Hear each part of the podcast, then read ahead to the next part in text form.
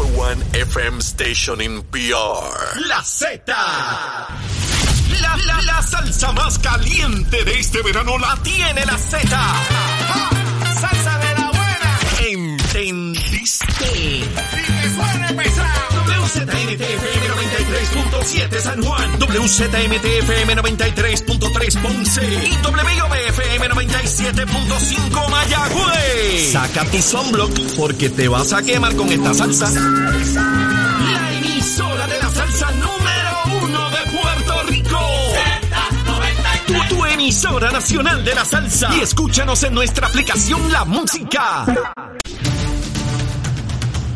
Buenos días Puerto Rico, buenos días América. Comienza Nación Z Nacional. Soy Leo Díaz y hoy es miércoles, miércoles 15 de junio del año 2022, mitad de semana, a mitad del registro laboral de esta semana del mes de junio caliente, que ha bajado un poquito la temperatura con ciertas lluvias por ahí. Pero antes de comenzar el cañaveral, Hablándole claro al pueblo. Nación Z Nacional, soy Leo Díaz. Buenos días a todos. Leo Díaz en Nación Z Nacional por la Z.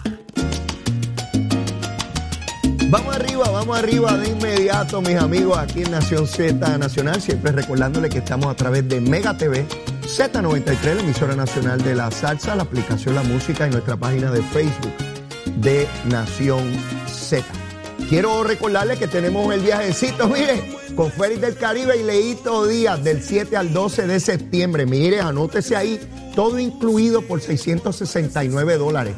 Con 50 pesitos, usted reserva, mire, vamos para allá a vacilar. Sé que es en septiembre, sé que falta, pero mire, anótese, se pare con 50 pesitos. Hay mucha gente ya anotada en el viaje, contento que vamos para allá.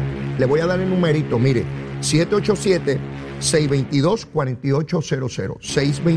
622-4800. Vamos para Punta Cana, en el Hotel Caribe de Luz Princess. Y la vamos a pasar de maravilla. También podemos usar el hotel del lado, el Hotel Gemelo, que también podemos usar eh, la piscina, eh, la playa, los restaurantes, todo, todo, todo, igualito. Dos por uno, dos por uno. Mire, nadie le da esto, así que vamos a Punta Cana con Félix del Caribe y Leito Díaz, Leito Díaz, mire, Leito Díaz está incluido, ¿sabe? Ahí en los chavitos eso. Así que no se lo pierda.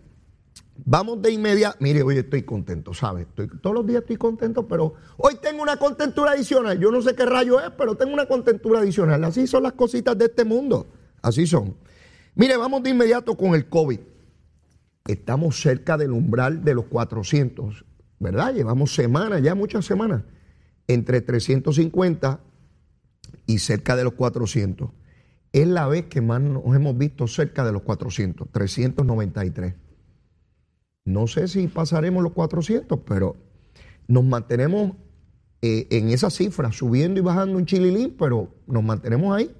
La positividad a todo tren, por donde quiera hay COVID, ¿saben? Olvídate si es 28, si es 35, si es 40, hay COVID donde quiera. Yo parto de esa premisa. y entonces la mascarilla, ¿verdad? Dependiendo dónde me meta, si veo que está la cosa muy, muy complicada, o si lo requieren, por supuesto, y las vacunitas y todas esas cosas, todas esas cosas. Eso con relación al COVID. ¿Con quién vamos ahora? ¿Usted sabe? Luma, Lumita, Lumera. Mire, verifiqué a las 5 de la mañana. Hoy verifiqué un poquito antes, me levanté, ya a las 4 y media estaba de pie, ¿sabe? Automático, ya, no, el cuerpo se acostumbra. Entonces, eh, por alguna razón que yo desconozco, ¿verdad? Pues uno tiende a despertarse antes de que suene el, timbre ese. Y, hoy a las cuatro y media ya no podía dormir más nada, me levanté, seguí por ahí para abajo. Así que antes de las 5 de la mañana verifiqué y habían 10.706 abonados sin energía eléctrica. Eso no es común.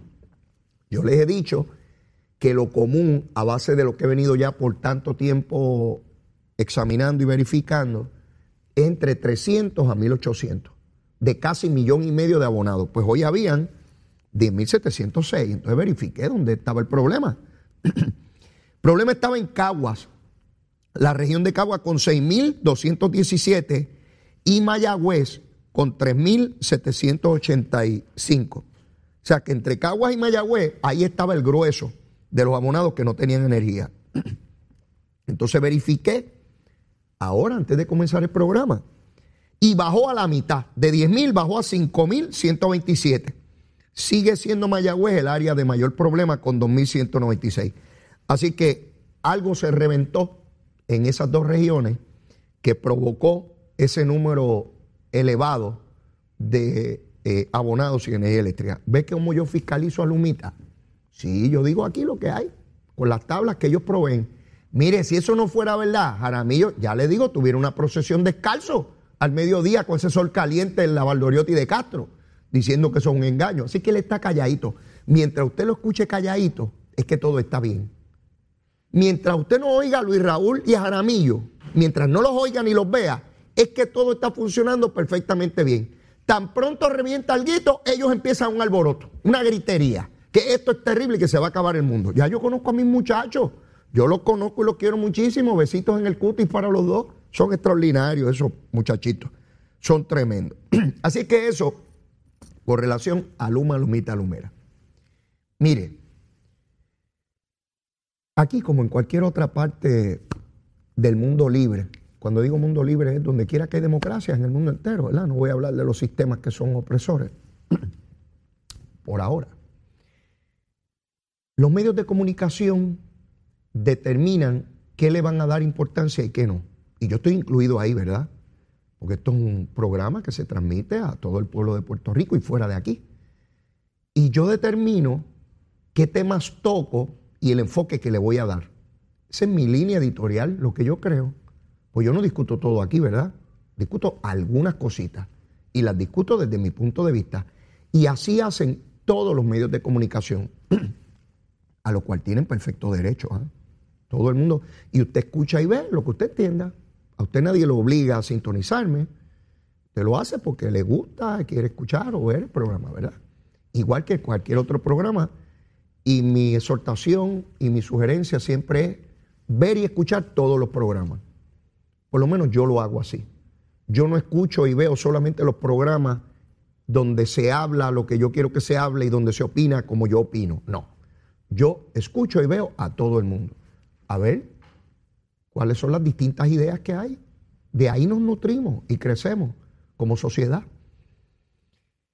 ¿Por qué hago este introito? ¿Por qué hago esta introducción? Porque un evento trágico que ocurrió la semana pasada, sumamente trágico, una joven confinada de nombre Chanel Colón Ponce.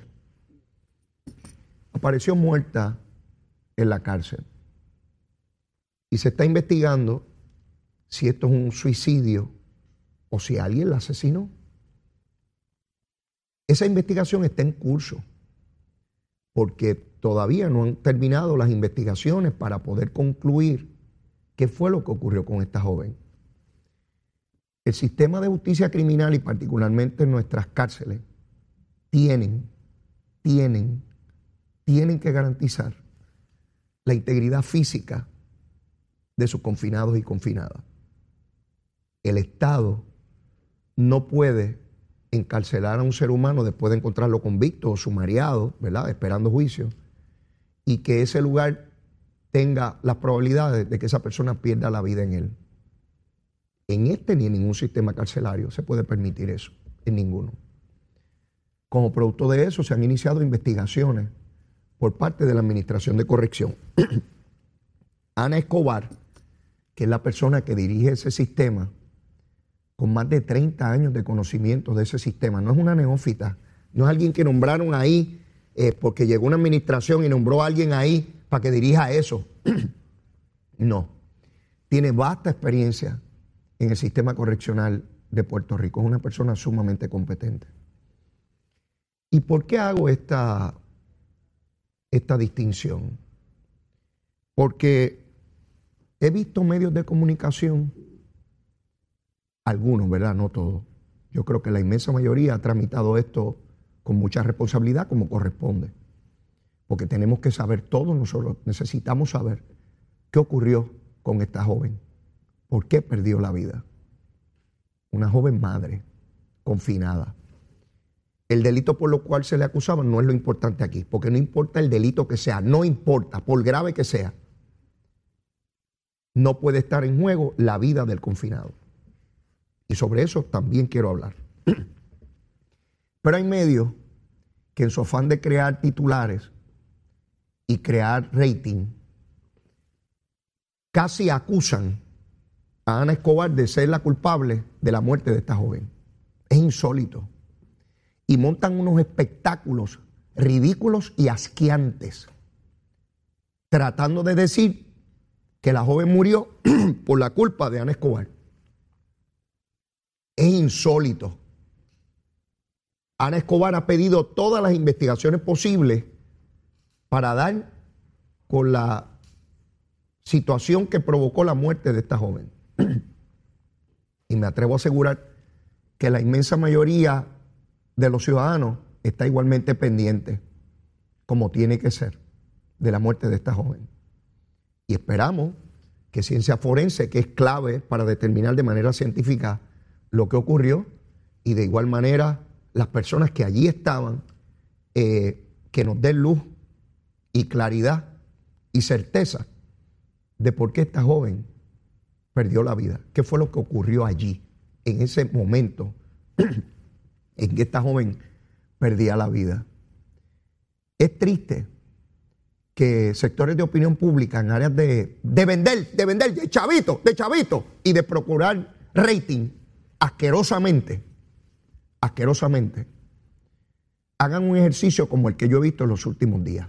Ahora es corrección, corrección, sí, la folloneta del día, corrección. Dentro de tres o cuatro semanas ya nadie va a hablar de eso. Como somos, una discusión de horas, como el virus, de, de 24, 48, 72 horas, una semana o dos semanas. Y después nadie se acordó. Y nadie más se acordó del sistema de justicia criminal y mucho menos del sistema correccional. Y a nadie le importó qué rayo pasó. Lo importante era salir en el momento y llenar, llevarme los tres minutos de fama. Que mucha gente hay de esa aquí, incluyendo políticos. De todos los partidos, de todos los partidos. Está el buscón de medios que hace orilla para crear la, sensación del momento y después nadie más supo qué rayo hizo. Y dijo cuatro expresiones, pero no hizo nada. Algunos que llevan tiempo en el gobierno y nunca habían hecho nada por el sistema de corrección, pero hoy están muy indignados. Hoy les duele mucho y es terrible lo que está pasando. Montón de hipócritas. Sí, gente que lleva años en el gobierno y nunca se habían, nunca habían procurado si habían cámaras en las cárceles. Hoy les preocupa mucho. Hace años que no hay cámaras suficientes en las cárceles. Y esta mujer, Ana Escobar, finalmente adjudicó, encontró, encontró no, porque eso no es que lo encuentra uno en la calle, procuró, buscó, exigió dinero, dos millones de dólares, para finalmente se adjudicó una subasta para la compra de cámaras. Está sin cámaras hace años el sistema correccional. Pero ahora de momento hay un montón de indignados con las cámaras. Sí, en la folloneta. Oh, no están las cámaras. Mira, y los que llevan el gobierno hace años, legisladores, alcaldes y medio mundo. ¿Verdad que no les preocupó? Pero ahora andan por ahí buscando prensa. Sí, sí, sí, sí, mire, las ovejitas nuestras, o los cabros nuestros, nosotros no tenemos ovejas, aquí lo que son cabros, los cabros nuestros. Necesitamos saber qué ocurrió con esta joven. Ahora, miren también cómo opera la opinión pública. ¿Es la primera que muere? No, lamentablemente no. ¿Por qué no le dan la misma atención a otros que mueren en las cárceles? Yo no escuché la misma indignación con el individuo que mató a la joven en el motel, a la empleada, a sangre fría. Sí, ese, ese individuo estaba convicto en la cárcel porque mató a una joven empleada, trabajadora, luchadora, ganándose el pan. La mató a sangre fría. Le hicieron un juicio, salió culpable y estaba preso. Apareció muerto. Sí se murió también. Y yo no vi la indignación pública. Es que unos muertos confinados valen más que otros. Sí, examinemos eso. Nadie les va a hablar de eso. Mucho menos los políticos, que se mueren del miedo con los votos. Como yo no estoy buscando votos, yo les hablo con claridad. ¿Valen más unos confinados muertos que otros?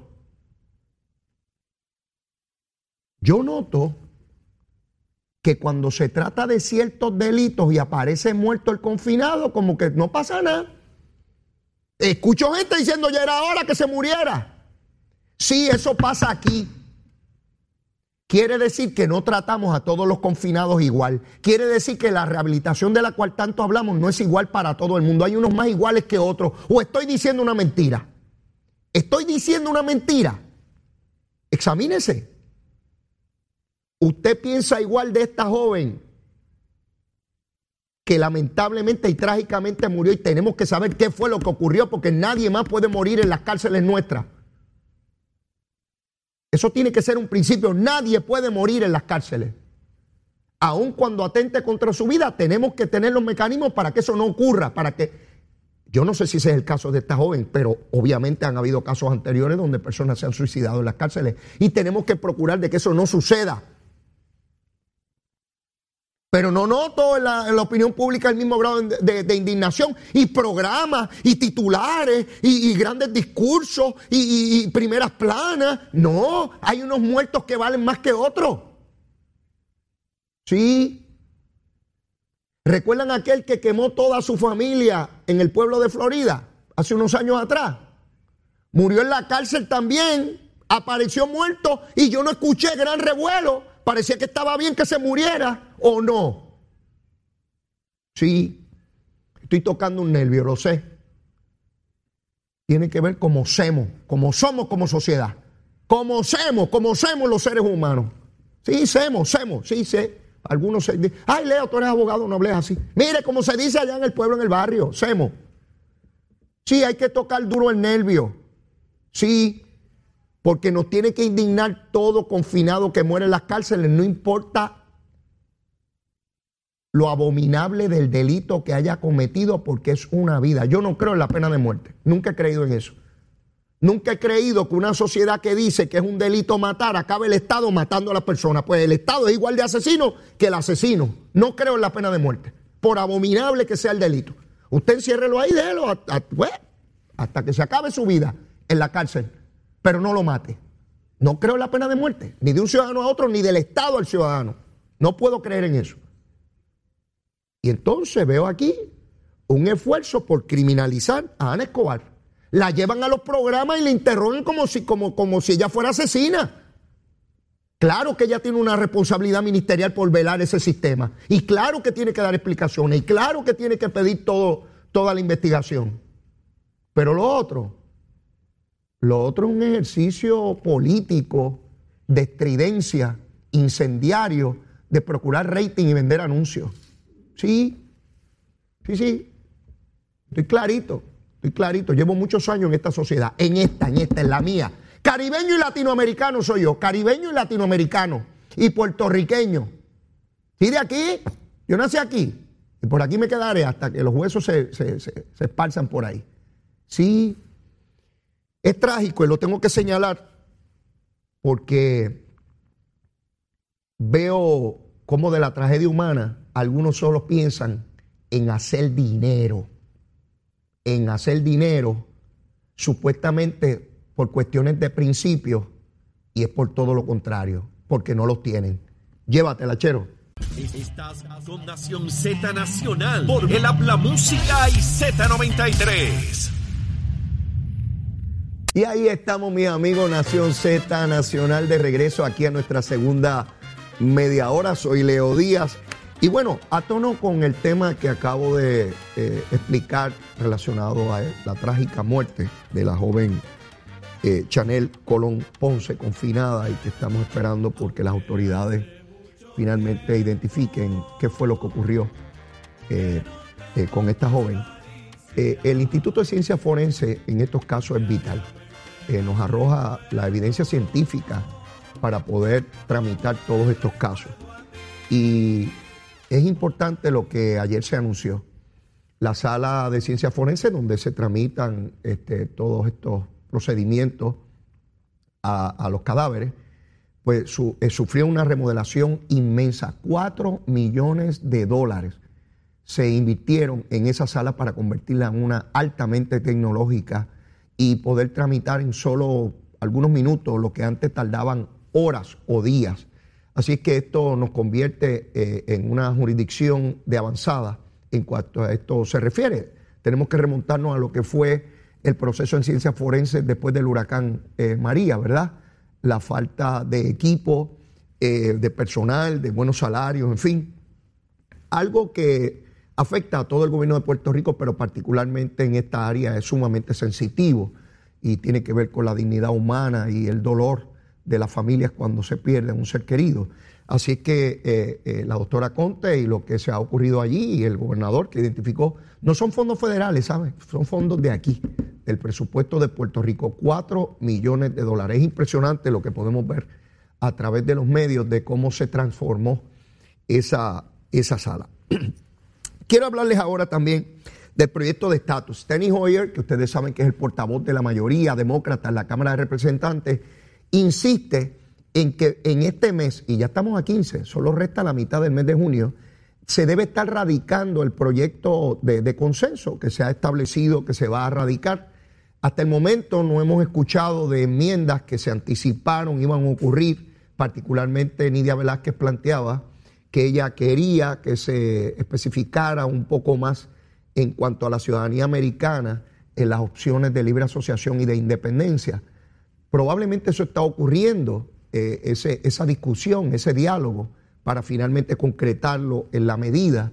Eh, no lo sé, meramente estoy especulando, pero cuando veo al portavoz de la mayoría de manera convincente o convencido de que en efecto se va a radicar el proyecto durante este mes, pues pienso que él conoce al detalle en la interioridad de esa discusión, de ese análisis de las autoras o autores, debo decir, de, este proyecto. Así que en cualquier momento debe estar radicado el mismo, eh, yendo a la comisión de Grijalba y dándose allí eh, la, votación de rigor. Ayer hablaba eh, de, de Donald Trump y hablaba de cómo Barr, quien fue su secretario de Justicia, pues planteaba rasgos muy negativos sobre el expresidente, de que estaba alejado de la verdad y todo este tipo de cosas. Eso en la vista que celebra la Cámara de Representantes Federal con relación a los incidentes del 6 de, enero del 2021. Sin embargo, mire lo que ocurrió ayer. Esto es importante porque vemos eh, los dos lados de la moneda en el proceso político, ¿verdad? Ayer, Tom Rice, congresista, republicano de Carolina del Sur perdió la primaria de su partido frente a Russell Fry, otro republicano. En el caso de Tom Rice, eh, él estuvo en favor del residenciamiento de Donald Trump, o sea, un republicano que no quería a Trump. Fue a la primaria de su partido, lo retó un aliado de Trump que tenía el favor de Trump en la primaria y ganó. Quiere decir que el poder de Donald Trump y su influencia en el Partido Republicano está vivito y coleando ahí. Está vivito y coleando ahí. O sea, no, no se puede subestimar a nadie en el proceso político. Habrá perdido la elección, pero dentro del Partido Republicano sigue siendo la figura predominante de mayor poder político. Eso es indudable, eso es incuestionable. Pero no solamente eso. Ayer también, en el caso de Texas, ganó primaria Mayra Flores. ¿Le suena? Mayra Flores mexicana. Nació en México, eh, nacionalizada americana. Y en Texas, nada más y nada menos que en Texas, por el Partido Republicano, ganó la primaria y es favorecedora de Donald Trump. Miren qué interesante. De ordinario se plantea que los latinos están con el Partido Demócrata pues el Partido Republicano está celebrando que una latina mexicana, nacida en México, republicana, favorecedora de Donald Trump, gana el proceso primarista. Otro ejemplo más, ayer también, del poder que tiene Donald Trump a lo largo y ancho de toda la nación eh, como líder indiscutible de ese partido. Si finalmente es el candidato a la presidencia, eso no lo sabemos todavía, ¿verdad? Para eso eh, resta tiempo, hay que recordar que Donald Trump se convierte en candidato porque corrieron tantos candidatos que él, aunque sacaba 32%, 35% del voto, el restante se dividía en tantas personas que él iba ganando delegados por estado. Eso quiere decir, o podría suceder, que si lo reta una sola persona, tenga mayores probabilidades de quedarse con la mayor cantidad de votos.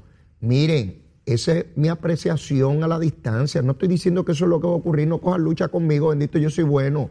No peleen conmigo. Los republicanos no peleen conmigo, no pierdan tiempo en eso. Si yo no voto por el presidente, ni ustedes tampoco. Yo veo republicanos peleando conmigo. Ay, Leo, y tú con Trump que viene. Mire, no pelee conmigo, yo no voto por el presidente, yo vivo en una colonia. Y usted tampoco. Así que no pelee por lo que usted no tiene alternativa. A, la verdad es que hay gente que lo que le gusta es pelear por pelear. No hablen mal de Trump, que es tremendo. Mire, usted vota por Trump, ¿verdad que no? Pues olvídese de eso. Relincho caballo capao. ¿De qué vale que formemos una pelea si al final nadie gana? ¿Qué afán tenemos los seres humanos de ganar cosas que son inconsecuentes y que con ganarla no ganamos nada? Ustedes no se han dado cuenta. A veces uno se enfrasca en una pelea con una discusión con otra persona que al final no importa quién gane, no ganó nada. Es el deleite, el disfrute, la añoranza de ganar algo, pues, qué sé yo, qué sé yo.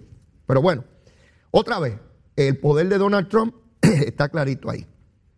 Nidia Velázquez Estoy hablando de poder político de verdad, para poner en contexto dónde estamos.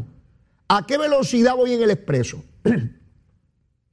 bueno, pues si veo que un carro me pasa al frente, pues no voy tan rápido porque ese va más rápido que yo, ¿verdad? Pero si yo veo que yo le paso a los demás, quiere decir que yo voy más rápido que los otros, ¿o no? Pues vamos a eso, vamos a eso. Nidia Velázquez le envía una carta al liderato legislativo en la Cámara de Representantes Federal pidiéndole que hayan mil millones de dólares para la asistencia de la tarjeta de la familia en Puerto Rico. Los cupones, los cupones. O sea, no se le dice cupones, eso era cuando yo era chiquito. Ahora es eh, la, tarjeta de la familia. Los eufemismos. No le decimos caserío, le decimos residencial público. Sí, entonces, como que sentimos cierto, cierto placer porque es mejor. Que mucho nos gusta también enmascarar las cosas ponerle, ponerle otra cara. Eh, no decimos marihuana, decimos este cannabis. Y con eso pues nos, confortamos, nos sentimos distintos. Una cosa tremenda que sentimos. Pues mire, Nidia Velázquez, que es congresista puertorriqueña, envió una carta al liderato de la Cámara para que mil millones para los puertorriqueños. Qué bueno, ¿verdad? Es dinero de los yanquis, ¿usted lo sabía? ¿Usted sabía que la mitad de los puertorriqueños un millón y medio recibe la tarjeta de la familia, eso es dinero de los yanquis, de los invasores, de los capitalistas, de los que atropellan, de los que mantienen la colonia. Sí, hay grupos aquí que no quieren, esos americanos son bien malos, pero quieren su chavo. Y Nidia Velázquez, que es congresista, puertorriqueña, federal, está con los gringos allá y no ha perdido ni la cultura ni el idioma, habla español. Esa mujer habla español todavía. Los gringos no se la han tragado. Sí, no se la han tragado todavía. Tragado. Así decimos en el barrio, tragado. No se la han tragado. Está pidiendo mil millones. Pero mire, le envía la carta a Alexandra Ocasio, puertorriqueña. Le envía la carta a Raúl Grijalva, mexicano. Le envía la carta a Richie Torres, puertorriqueño. Le envía la carta a Spailat. Este es un congresista nuevo dominicano por New York dominicano, la comunidad dominicana abriéndose espacio, luchando, adquiriendo y logrando poder político, como tiene que ser. Me alegro mucho. Jesús García, de Chicago, congresista, este es mexicano. Dominicano, puertorriqueño, mexicano. A Dios no me habían dicho a mí que ese congreso era de gringos nada más que son blancos y rubios. A mí me habían dicho que toda esa gente era blanca y que tenían el pelo rubio, los ojos rubios, la lengua rubia, los intestinos rubios, lo tienen todos rubios. No importa por donde usted lo busque, lo tienen rubio. Sí, los yanquis, los americanos, son bien malos. Miles de puertorriqueños en la parada puertorriqueña. ¿Perdieron la cultura? Yo no los vi perdiendo cultura, lo vi con la bandera, el himno, el idioma y toda la cosa y contentísimo. Algunos de tercera y cuarta generación, muchísimos que nunca han venido a Puerto Rico, pero aman a Puerto Rico, son boricuas. Nunca han venido al viejo San Juan. Miles de ellos, nunca pero aman a Puerto Rico, perdieron su cultura y su idioma, no, no, y no viven en Barrio Obrero, ni viven en Ay Bonito, ni, ni, en Atillo, ni en Barceloneta, ni en Arroyo, ni en la Junta. Viven allá con los yanquis. Los hijos, los nietos, los bisnietos, los tataranietos, los chornos, toda esa gente, boricua. Pues está pidiendo mil millones de dólares para la tarjeta de la familia. ¿Qué hacen falta? Claro que hacen falta.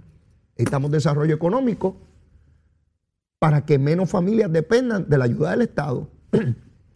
Por supuesto, nadie quiere que generaciones enteras vivan única y exclusiva, exclusivamente de la ayuda del Estado. Nadie quiere eso, en su sano juicio. Pero no hemos tenido otra alternativa en Puerto Rico, ¿verdad? Puerto Rico no es Estado, ¿verdad? Es bajo el ELA que viven un millón y medio de personas con la tarjeta de salud y la tarjeta de la, de la familia. Ambas tarjetas, para poder tener comida y salud. Ahora, bajo lo que está, no le olvídense el taida sobre lo que está, sobre lo que vivimos. ¿Ves? Entonces yo veía esta carta de Nidia Velázquez y me preguntaba, ¿dependemos de la buena voluntad de hispanos en esa Cámara Federal para que nos ayuden? Hay uno que otro en el Senado, como Bob Meléndez, que es cubano, y, el senador por, por California, de nuevo cuño también, hispano, de extracción mexicana. Y el resto, ¿dónde están los nuestros? Los que exigen por aquí, los electos por nosotros. Eso es poder político. Ese es el poder político que no tenemos y dependemos de la dádiva. Estoy cansado de que este pueblo dependa de la dádiva. Cansado. Nuestra dignidad, nuestro orgullo. Patria, la patria puertorriqueña y aquí sin poderes políticos, la patria puertorriqueña. Y mucha cerveza y mucha venta de carro y mucha venta de aquello con la patria y Puerto Rico y le ponen la bandera para vender y hacer chavitos otros, mientras que la mayor parte del pueblo está pobre. Qué bueno es comprarle cosas a los que ponen la bandera puertorriqueña va a cogernos de tontejo y que ellos hagan muchos chavos y la mayor parte del pueblo puertorriqueño sin chavitos. Sí, pero mucha patria. Cómprame la cerveza, cómprame la chiringa, cómprame el carro, cómprame la ropa, la patria, la patria. Unos cuantos hacen chavos y el resto del pueblo con la tarjeta de salud y la tarjeta de la familia. Pero qué buena es la patria, sin poder político. Pero miren, aquí, ustedes recuerdan al senador por Carolina, que está pendiente eh, eh, Javier Aponte Dalmao. Hay tanto Dalmao que, que tengo siempre preocupación en, en, equivocarme. Javier Aponte Dalmao, ese es el senador, hermano del alcalde de Carolina, que ustedes saben que iba con el chofer y el chofer dice que lo agarró por el gasnote, iban de noche y que dice él, que el senador estaba borracho, que lo agarró por el gasnote y que le dijo que le quería dar unos cantazos. Fue una cosa trágica. Qué malo que no habían cámaras en ese, en ese carro, ¿verdad? Nos hubiese encantado que hubiesen unas camaritas para poder ver qué era lo que sucedía. Pues mire, no hubo causa la primera ocasión que fueron al tribunal. Acaban de posponer la vista para las, eh, eh, que estaba pautada eh, para la determinación de causa en alzada. ¿Cuándo se va a ver este caso? Yo no sé. A lo mejor se ve después de las elecciones. Yo quiero que un tribunal pase juicio. Y si el tribunal determina que no hubo causa, pues determinó que no hubo causa. Pero ¿por qué siguen posponiendo la vista? ¿Qué es tan complicado que no se puede ver esa vista? Pero ya estaremos atentos a ver lo que sucede. Lisi Burgos, ¿se acuerdan?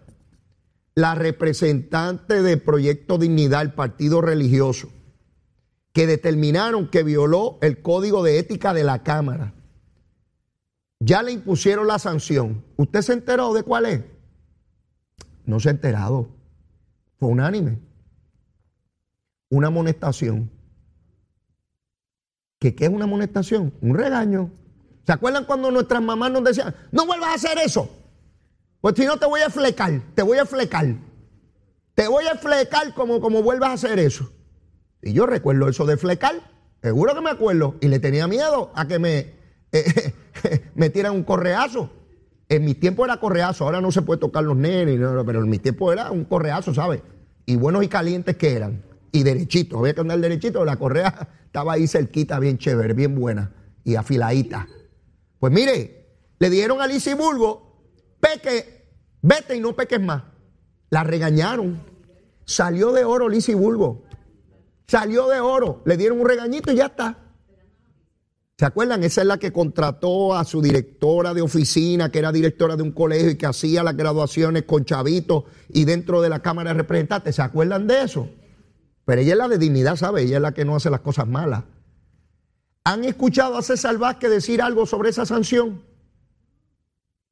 César Vázquez, el que andaba en programas regañando a todos los políticos toda la vida, porque él era santo y puro. Los demás eran todos unos pecadores. Él era el santo y puro. Y montó un partido de santos y puros también. Y mira dónde está Lisiburgo. Y Joan Rodríguez Bebe han escuchado algo de su compañera senadora decir que estuvo muy mal hecho eso de su compañera. No. Como cualquier político, son como cualquier político, protegen a los de ellos. Sí, igualitos, igualitos. No importa si le ponen la Biblia de frente, igualitos, protegen lo suyo. Violó el código de ética, lo que debería decirse César Vázquez. Después de todos esos discursos que por décadas lo he escuchado, yo iba a programas donde él estaba y allí me cuestionaba porque él era bravo con los políticos. Lo que debería decirse César Vázquez, si respetara lo que dice creer, si lo respetara, César, yo sé que ves el programa, deberías decir que cuando menos Lizy Burgos no va a volver a correr por ese partido, porque traicionó los principios sobre los cuales fue electa al interior y con el pueblo de Puerto ¿A que no lo dice César? ¿A que justifica lo que hizo Lisi, como lo has venido haciendo hasta ahora? Claro, porque eres un político igual que cualquier otro. No importa lo que plantees de frente. Y a su compañera senadora, Joan Rodríguez Bebe, que le encanta regir la vida de los demás y decir con quién viven los demás y cómo es que tienen que vivir los demás y cómo tienen que educar a los demás. Y yo de liberal no tengo mucho, ¿sabe? Tengo más de conservador que de liberal. Y estoy seguro que alguien también lo cuestionará, porque aquí todo el mundo le cuestiona a todo el mundo. Igual que yo cuestiono para adelante. Me cuestionan a mí, yo cuestiono para adelante. A que Joan Rodríguez Bebe no dice un pepino tampoco. Está como la tortuguita de sobando. Ahora es loca hablando de los demás. Pero de su compañera de partido, que acaban de encontrarle todos los partidos políticos, violó la ética de la Cámara, Está calladita. De esa no hay que decir nada. ¿Por qué les hablo de esto? Para que vean la masa de hipócritas que hay en el proceso político, en todos los partidos, en todo. Y vamos a estar aquí señalando esas cosas. Mira, igual que me pueden señalar las mías, también estamos todos aquí para esa gusanga. Si aquí nadie es puro ni casto, aquí estamos todos en esta gusanga de este mundo. ¿Ve? Así que no me vengan con guasimillas a mí. Este, estamos tranquilos. Ahora, yo no pedí el voto para estar ahí en esas posiciones los que lo pidieron y dijeron que iban a cumplir a cabalidad los principios y las leyes, son los que tenemos que fiscalizar porque a eso les pagamos el salario nosotros y son funcionarios públicos. ¿Escuchaste, Lisi? Lo lamento. Besitos en el cutis, mi vida. Llévatela, chero.